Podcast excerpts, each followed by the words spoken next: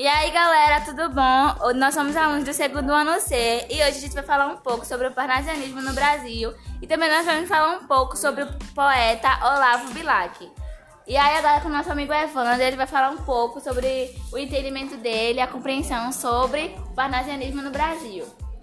O parnasianismo no Brasil foi um movimento literário que revelou grandes nomes da poesia brasileira, como Olavo Bilac e Gra e Gaulardi de Andrade, Teofílio Dias, Raimundo Correia e outros escritores que tinham em comum o gosto pela estética das rimas.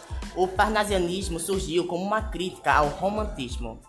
Olavo Bilac, considerado o mais popular dos poetas parnasianos brasileiros, Olavo Bilac se destacou pela fluidez de seus versos e pelas sofisticações da linguagem de seus poetas.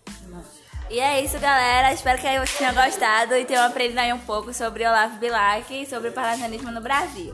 Obrigada. Olha a palma, gente!